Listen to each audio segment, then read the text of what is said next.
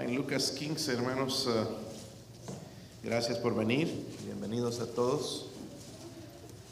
Lucas capítulo 15.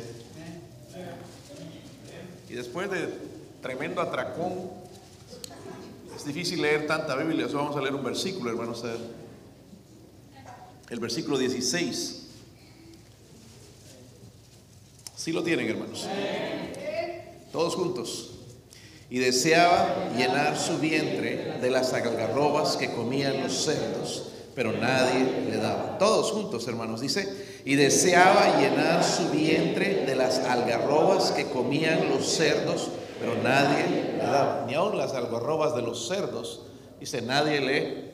Otra vez lo leeremos, hermanos, una vez más y deseaba llenar su vientre de las algarrobas que comían los cerdos, pero nadie Padre, ayúdeme una vez más, Señor, en esta, en esta noche, Dios mío, lléneme de su espíritu, Señor, deme el poder de lo alto, Señor, para predicar su palabra con autoridad, con verdad, Dios mío. Ayúdame, Señor, por favor, aplicar la necesidad de esta iglesia.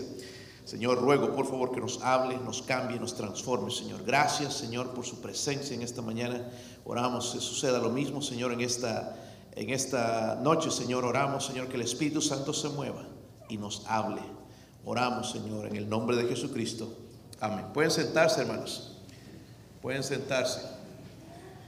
la Biblia dice, hermanos, en el versículo 11, donde comienza esta parábola, ¿verdad? Dice que un hombre tenía dos hijos. Este mensaje no lo he predicado antes, he usado este texto varias veces pero hay unas cosas, hermanos, que he encontrado que creo que van a ser de bendición a usted eh, en, esta noche. un hombre tenía qué? Dos hijos. Un hombre dice tenía un, dos hijos. Cuando habla de ese padre, hermanos, claramente va a ilustrar el amor de Dios, el amor de, de, nuestro Padre, ¿verdad? Su amor, hermanos, permitió también, en su amor, porque amaba a sus hijos, en su amor permitió que este hijo se revelara en su amor el padre sabía muy bien, hermanos, que, que su hijo iba a hacer una decisión bien tonta, porque fue una decisión tonta. Miren el versículo 12. Versículo 12, si lo tienen? Y el menor de ellos dijo a su padre, Padre, dame la parte de los bienes que me corresponde. Dice, y le repartió los...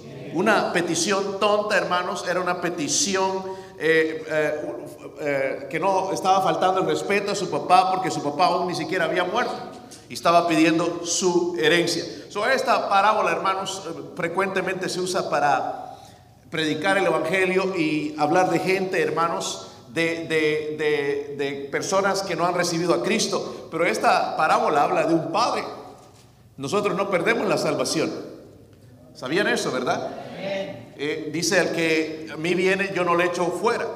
So, esta parábola en realidad, hermanos, la aplicación principal es para un cristiano que está apartado, que está alejado de Dios. Amén. No es, sí lo podemos eh, predicar y lo he hecho yo en el pasado también ilustrar con la salvación. Sí, sí se puede hacer eso, pero habla, hermanos, de un, de un hijo que ha salido de la comunión con su padre. Este hijo, hermanos, y es lo que voy a predicar, hizo dos peticiones, que yo no me había puesto a pensar en ellas antes, pero hizo dos peticiones. Dos peticiones. Mire la primera petición en el versículo 12. Si lo tienen, hermanos. Y el menor de ellos dijo a su padre, ¿padre qué? Padre. Aquí está la primera petición. Padre, dame. ¿Ok? Esto es lo que pidió. Dice, Padre, dame. Primero, hermanos, vemos su torpeza. ¿Por qué? Porque la herencia, hermanos, se recibía después de que el padre moría. Pero él creía, hermanos, que, él podía hacer mejor con el dinero que ni siquiera le pertenecía a él. Y le dice, Padre, dame entonces, eh, dame la parte de los bienes que me corresponde. Okay, vemos su torpeza. Miren el versículo 13 dice, no muchos días después, juntándolo todo, el hijo menor se fue que lejos a una provincia apartada. Ahora, déjenme preguntarles, ¿el padre de esta persona seguía siendo, siendo su padre o ya no? Seguía siendo su padre. Igual que un cristiano que se aparta de Dios, Dios sigue siendo su padre. Pero la comunión obviamente se ha, perdido. Dice, se fue lejos a una provincia apartada. Y miren lo que hizo este joven. Allí desperdió, desperdició sus bienes viviendo que la Biblia nos dice que vivió perdidamente eh, drogas, alcohol, mujeres, bailes, fiestas y todo. Dice, los gastó todo lo que su padre había invertido lo gastó en un momento, pero viviendo, dice, perdidamente. So él pensó eh, tontamente, si solamente podría irme lejos, viviría mejor. Como muchos jóvenes piensan hoy. Una vez que salga de la casa, voy a ser feliz. Vivir lejos de mis padres, sin reglas, sin demandas, ¡uh! Sería maravilloso. Y no saben lo que están diciendo. Así estaba este joven deseando vivir, ¿verdad? Y vemos en lo final que, llegó, hermanos, incluso deseando la comida de los cerdos. cuando dice ahí en la Biblia, hermanos, dice, se fue lejos a una provincia apartada. Lo que estaba haciendo este joven, hermanos, es abandonando el lugar de bendición. Porque yo creo, hermanos, con todo mi corazón, que la familia, la familia cristiana es una bendición. Y hay de aquel joven que sale rebelde de su hogar, no le va a ir bien no, eh, no, no le va a ir bien. No importa cuán educado, no importa cuántos títulos, cuánto estudio, no le va a ir bien porque el lugar de bendición es su hogar. Y si va a salir de su hogar un día, debe ser con la bendición de su padre. No a las malas. Pero hoy les quieren hacer creer, no, pues tus papás son muy anticuados, muchas reglas. No, una vez que salgas vas, vas a hacer lo que quieras. Y no es así.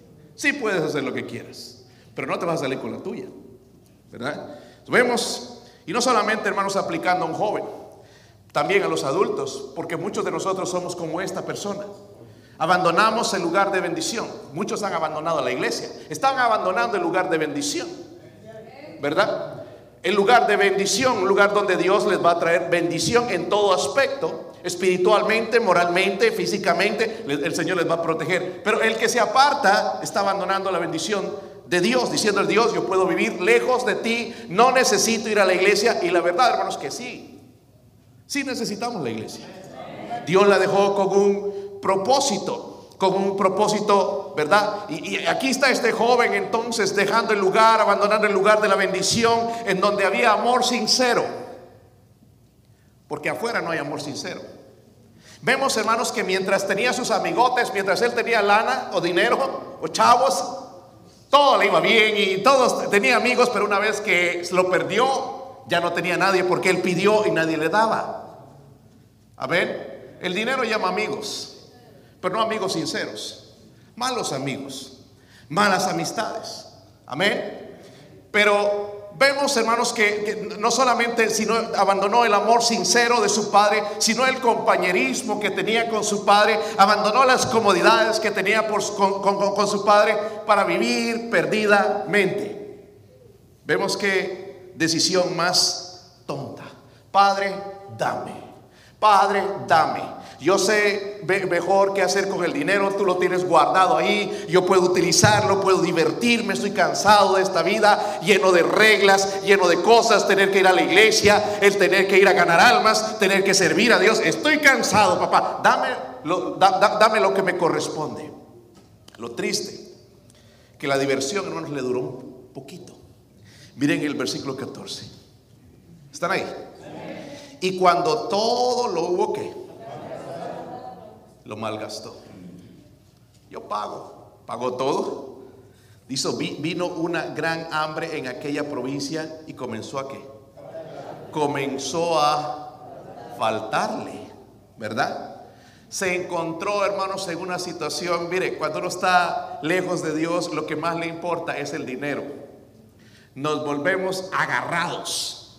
No podemos dar a las cosas. Ya tenemos planes para otras cosas, pero, pero no, no, no para la obra de Dios. Tenemos ahí un paquete grande para las vacaciones, pero no para Dios. ¿Verdad? Así es uno, hermano. Se aleja de Dios, ¿verdad? Y es difícil dar a la obra de Dios. Si diéramos a la obra de Dios como damos al mundo, hermanos, sería otro. Y no hay nada malo en invertir nuestro dinero y tener un buen tiempo, hermanos, pero cuando eso se convierte o viene en tomar el lugar de Dios, sí hay un problema grande. Y Dios habló, Cristo habló de hacer tesoros en el cielo. Amén. Obviamente de esa manera yo no estoy haciendo ningún tesoro en el cielo, ni siquiera ayudando a mi familia en absolutamente nada. ¿Ok? se encontró en una mala situación financiera, Dios le dio donde le dolía porque le interesaba el dinero, entonces Dios va a quitar, va a cerrar la fuente y ya no va a haber más dinero. Es más, hermanos, la crisis vino no solamente a él, sino a todo el país. No sé si se dieron cuenta de eso, pero vino una crisis económica en el país, ¿verdad? Todo porque él pensó, allá los pastos son más verdes, allá es mejor, en esa provincia apartada, allá hay fiestas, allá hay mujeres bonitas, allá hay esto, allá hay otro, y se equivocó.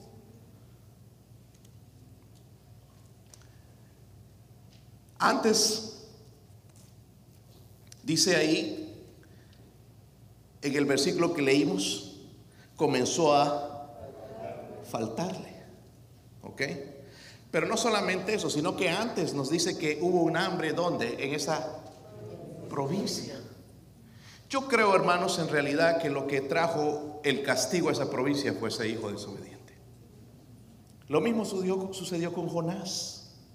Cuando Jonás se rebeló y se escapaba de Dios, del llamado de Dios, Dios trajo una tormenta que casi mueren todos en aquel barco por Jonás. Lo que estoy tratando de decir, hermanos, que al mundo le va mal con malos cristianos. Lo he dicho esto antes, pero yo prefiero estar trabajando con un inconverso que un cristiano apartado de Dios. Le va mal. Te va de la patada, hermanos. En serio. Porque se ha apartado del lugar de bendición, el compañerismo, el amor sincero se ha apartado todo para ir a probar un poquito de la comida de los cerdos, a ver cómo sabe la cerveza, a ver cómo sabe este tequila, a ver eh, la música aquí, eh, el concierto este de rock o de cumbia o de lo que quieras. Ah, quiero probar un poquito de la comida de los cerdos. Y no nos va bien. No va a ir bien a otros. Y eso es lo que muchos de nosotros deseamos. La comida de los cerdos la droga, la cerveza, el alcohol, la, inmoralidad. Y queremos un poquito de la comida de los cerdos, hermanos, y en realidad no va a ir bien. Pero no solamente que nos afecta a nosotros, sino que afecta a otros. Versículo 15. Dice ahí, y fue, ¿y qué hizo? Ya le faltaba, ¿verdad? Ya no tenía que comer. Dice, se arrimó a uno de los ciudadanos de aquella tierra, al cual envió a su hacienda para apacentar cerdos. Y deseaba llenar su vientre de las algarrobas que comían los cerdos, dice, pero nadie le... Eh, mira, ahí estaba el que pagaba todo, ya no le daban nada. Así es, hermanos, cuando se aparta de Dios. Amén. Ya no encuentras. Entonces, eh, vemos aquí, hermanos, que de apartarse, cada vez su caída iba peor, peor, peor, hasta que llegó y tocó fondo en su vida. ¿Por qué? Porque dice se fue a apacentar cerdos. Estamos hablando de un judío. Para un judío, los cerdos, hermanos, nosotros somos de las carnitas y de los chicharrones, pero para ellos no, es un animal inmundo. No sé si sabían. Y hablando mucho del aspecto, los cerdos no solamente el olor, pero tienen unas costumbres bien raras. Ellos mismos se comen a veces. Me estaban contando una historia que hasta me da cosa decirla, mejor ni la digo, pero con eso dije, wow, no, mejor no. Pero eh, para los judíos, hermanos, eran inmundos. Pero miren cómo terminó este hombre trabajando con algo que es inmundo, ¿verdad? Pero y aún ni, ni siquiera le daba lo que porque no podía ni comer, dice, deseaba la comida de los cerdos y nadie le daba. Hermanos, llegó tan bajo que deseaba ese alimento de los cerdos, así como nosotros cuando rompemos la comunión con Dios, nos vamos a esa provincia apartada, nos alejamos del compañerismo de Dios, ya es donde nosotros queremos probar un poquito del mundo, porque este cristianismo no me llena, es medio aburrido. Necesito un poco de alegría en mi vida, cuando en realidad, hermanos, el verdadero gozo viene con Cristo. Pero si yo me aparto del compañerismo, obviamente no, pero voy a probar en el mundo y voy a probar más y más y más. Me voy a dar cuenta que no satisface.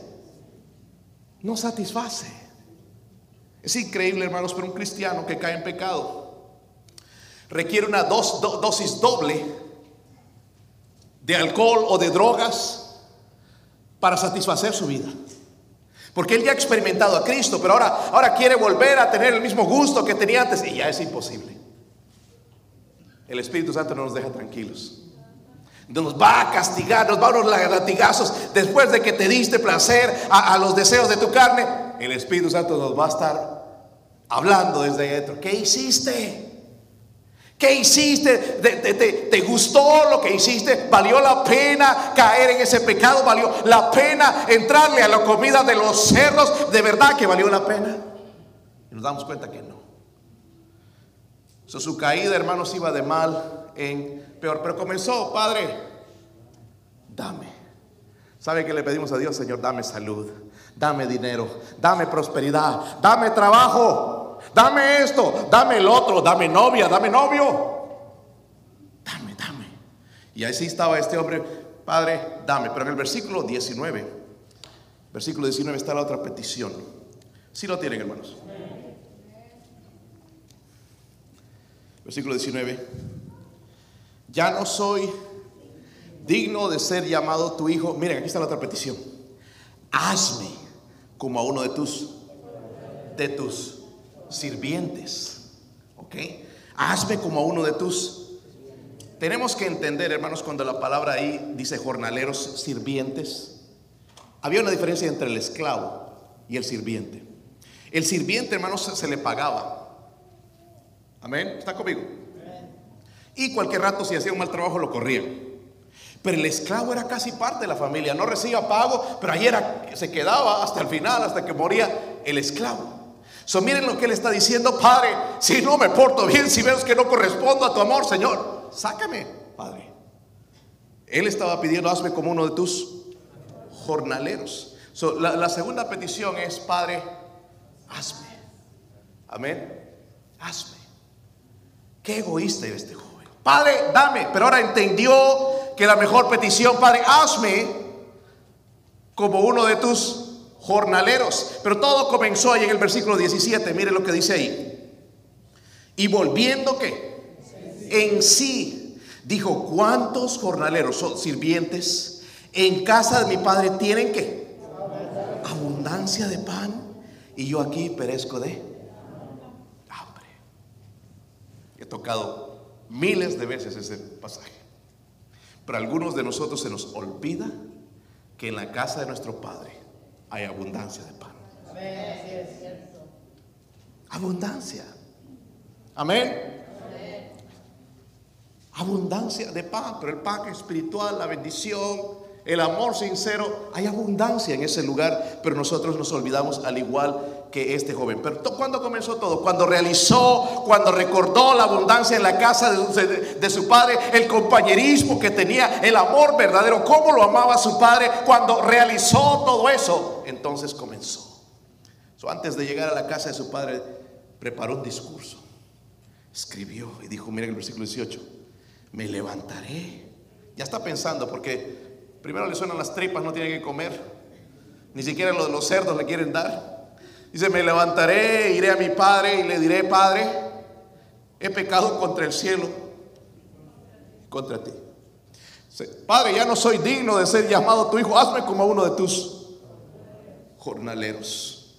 Esa fue la petición, hermanos, que le trajo gozo. La primera no. Mientras tenía dinero, se divertía y todo, pero una vez que se acabó, comenzó a faltarle. Se dio cuenta que esa vida no valía la pena. Yo le, digo a este cristiano con todo el amor de mi corazón, ¿qué le encuentras al mundo de sabroso? ¿Qué le encuentras? que Un poquito de esa música, un poquito de esto, un poquito del mundo, cuando en realidad, hermanos, no satisface. Pues a mí sí, pastor. ¿Has probado a Cristo? ¿Has probado lo que Él hace en tu vida? Que sí sientes el gozo verdadero, sientes la paz verdadera, el compañerismo, el amor de tu Padre cuando estás en comunión con Él, que es mucho mejor que todo eso. So preparó su mensaje. Y cuando ya Él decidió, hermanos, Padre, hazme. Voy a ir y le voy a decir, miren el versículo 24. Hablé del gozo. Está hablando su padre ya una vez que él vino. Dice, porque este mi hijo, ¿qué era? Muerto era. ¿Sabes que una persona espiritual, un cristiano espiritual, lejos de Dios, es como un muerto? Yo puedo predicar aquí dos horas, puedo traer a cualquier otro predicador. ¿Podría el mismo Señor Jesucristo pararse aquí y predicar y... Ah, ¿A qué hora va a terminar esto? Tengo que ir a pasear a la tienda o divertirme. No le importa, porque está muerto. Puedo hablar de la música mundana, puedo hablar de la bebida, no le importa, porque está muerto. Hermanos, ¿han visto un muerto alguna vez? Sí, no estoy hablando del que está a su lado, espiritualmente muerto, no, no uno espiritualmente muerto, de un cadáver, de alguien que se ha muerto, como dice el... sí, sí han visto, hermanos. Si tú vas ahí al cadáver y, tratas de, hablarle, ay, eh, eh, si, er, si lo conocías, amigo, por favor, levántate, ¿se va a levantar? No, ¿verdad? ¿Y qué pasa si agarras este parlante? ¿Sabes qué? Voy a probar a ver si todavía respiras. Voy a poner esto en tu pecho. Es más, te lo voy a lanzar, te lo voy a tirar para que reacciones. ¿Vas a sentir? ¿Por qué? ¿Cómo puede una persona muerta espiritualmente entrar a este libro? Explíqueme. Explíqueme. Muerto espiritual. Y eso entendió el Padre porque este mi hijo era, no es que estaba muerto, estirado los tenis, estaba muerto espiritualmente y luego dice, ah, ¿qué? Versículo 24, ¿a qué? Se ha vuelto a la vida normal. Ahora tiene atracción, ahora quiere estar en mi compañerismo, ahora le gusta la casa, ahora eh, disfruta mi comunión, ha revivido. Se había perdido y es hallado. ¿Y comenzaron a qué? miren entonces, en la primera petición, dame, no hay gozo, hay diversión, ¿verdad? Por un tiempo. Pero cuando uno dice, Padre, hazme, entonces sí encuentra el gozo. Hazme un siervo útil. Ahí estaban cantando, ¿verdad? A veces cantamos y no meditamos en lo que cantamos. ¿Sí o no? Hazme Hazme, Señor, un ganador de almas. Hazme un buen testimonio en mi hogar, en mi trabajo, en la escuela, Señor. Hazme un buen testimonio para mis amigos, no ser igual que ellos, tratar de alcanzarlos. Hazme, Señor, hazme un cristiano fiel. Eso traemos.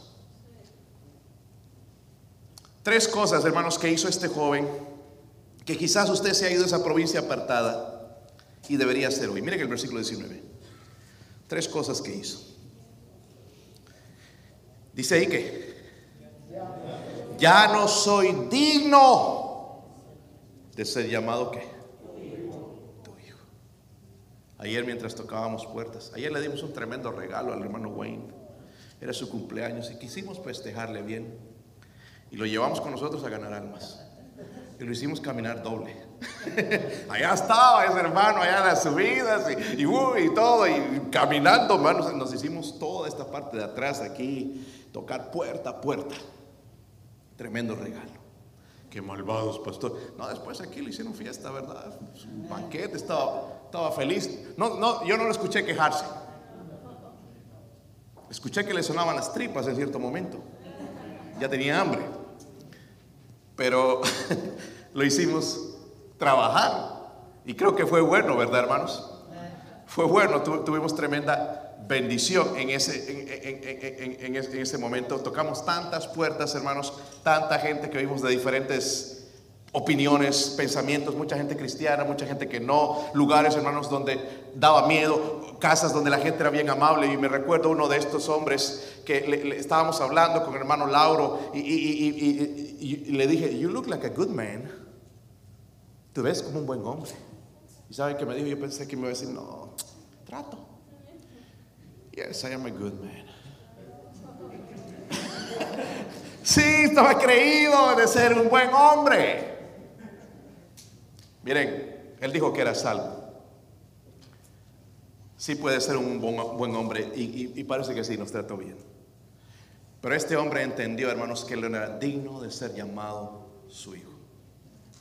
Nuestra salvación empieza cuando nosotros nos reconocemos, somos indignos de la salvación. No que yo hago méritos, no yo que sí soy bueno, sí voy a la iglesia, sí he hecho esto, sí me bautizaron. No, no, no. Empieza reconociendo lo indigno que somos. Número dos, miren el versículo 21. Y el hijo le dijo, ¿qué le dijo? Padre, ¿es qué? No, no, no, cometí un error. Si te fallé, como somos nosotros, nos tratamos de llamarle bonita las cosas feas. Dijo, Padre, he pecado contra ti, contra el cielo, y ya no soy digno de ser llamado tu hijo. Primero, él reconoció su indignidad. Segundo, hizo una confesión sincera. ¿Está conmigo? Mucho de lo que nosotros decimos no es sincero. Pero él hizo una confesión sincera. Ahí es donde comienza la bendición, hermanos. Cuando venimos a este altar, mire, Dios nos ve a nosotros si somos sinceros. Amén. Tenemos que ser sinceros cuando vamos a Él.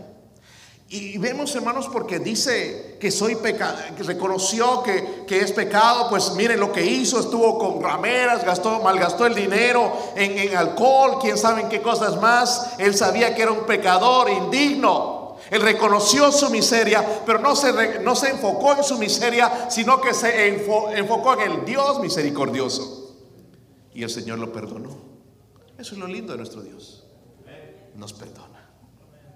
Es interesante, hermanos, porque el versículo 19 dice otra, algo más. Primero, reconoció su indignidad. Segundo, hizo una confesión sincera. Versículo 19, no, no terminamos de leer al principio, dice, hazme como a uno de tus jornaleros. Pidió ser tratado como un qué? Sirviente. No llegó, papá, yo soy tu hijo. Devuélveme allá el lugar que pertenece. Yo era el capataz aquí, papá. No, no, no, no. Hazme como uno de tus. Qué diferente a nosotros. ¿Sí o no? Después de que la regamos, quisiéramos que nos pongan en la misma posición, cuando no es así. Debemos entender, hermanos, que hemos pecado. Amén. Y por la gracia de Dios vamos a ir levantándonos y quizás algún día otra vez, pues el Señor nos confiará algo en nuestra vida, ¿verdad? Para poder seguir sirviéndole. Interesante, hermanos, miren lo que él pidió, Señor, hazme. Primero dijo, dame. Esa parte que nos gusta. ¿Sí o no? Esta nación le gusta eso, dame. Pero no le gusta dar. Luego dijo, hazme, esa es la que trajo gozo. Ahora vamos a ver la reacción del Padre, hermanos, porque hay algo interesante en el Padre. Mira el versículo 22. Pero el padre dijo a sus sirvientes, sacad qué. ¿Qué hubiéramos hecho nosotros? No sé. Sáquenla eso, todo, roto. Eso es lo que se merece. Trapos viejos, pónganle eso. Dice, dale el mejor que. Mire cómo nos trata Dios, hermanos. Una vez que nos arrepentimos. Qué lindo es nuestro Dios. Está dispuesto a perdonarnos y aún dar más de lo que le pedimos. miren el versículo, sigamos leyendo y vestirle y poner un anillo en su... Eso mostraba que era un hijo, ¿verdad? No lo que el sirviente como él había pedido y calzado sus... El sirviente no usaba zapatos. El, papá le está dando más de lo que él pidió. Y dice el versículo 23, y aquí es la parte que nos gusta a nosotros, bautistas, buen diente. Dice, traer el becerro gordo. Prepárense unas carnitas una salsa picante. Dice, matarlo, comamos unas buenas tortillas frescas. Dice, ¿y hagamos qué? Uh, eso le trajo gozo. ¿Sí o no? Ah, les gustó lo del becerro gordo, ¿verdad? Reconoció primeramente su indignidad. No soy digno de ser llamado tu hijo. Hizo una confesión sincera. Ojalá, hermanos, seamos sinceros con Dios. Porque mucho de lo que decimos lo decimos y no lo hacemos. Confesión sincera. Luego pidió ser tratado como un sirviente, pero sabemos que su padre le dio más de lo que había pedido. La pregunta es, porque quizás usted es ese, ese hijo perdido. No estamos hablando de una persona inconversa, un cristiano perdido. Si yo tendría la oportunidad de hablar contigo, yo te quisiera hacer esta pregunta. ¿Estás listo? Para volver a Él. ¿Estás listo en esta noche para volver a Él? Mi esposa va a tocar algo en la invitación, hermanos, vamos a ponernos de pie. estás listo en esta noche para volver a Él. Quizás usted es esta persona. Pero Padre, dame, Padre, hazme. Es la segunda petición la que trae gozo, pero a veces estamos, Padre, dame, dame esto, dame dinero, dame trabajo, da- da- dame esa opción. Cuando en realidad la bendición está, Señor, hazme. Hazme un hijo fiel, hazme un buen cristiano, hazme un ganador de almas, hazme un, un- un- pescador de hombres, hazme, Señor, una persona espiritual, hazme un buen padre, hazme una buena madre, hazme una persona fiel, Señor, hazme. Vamos a orar.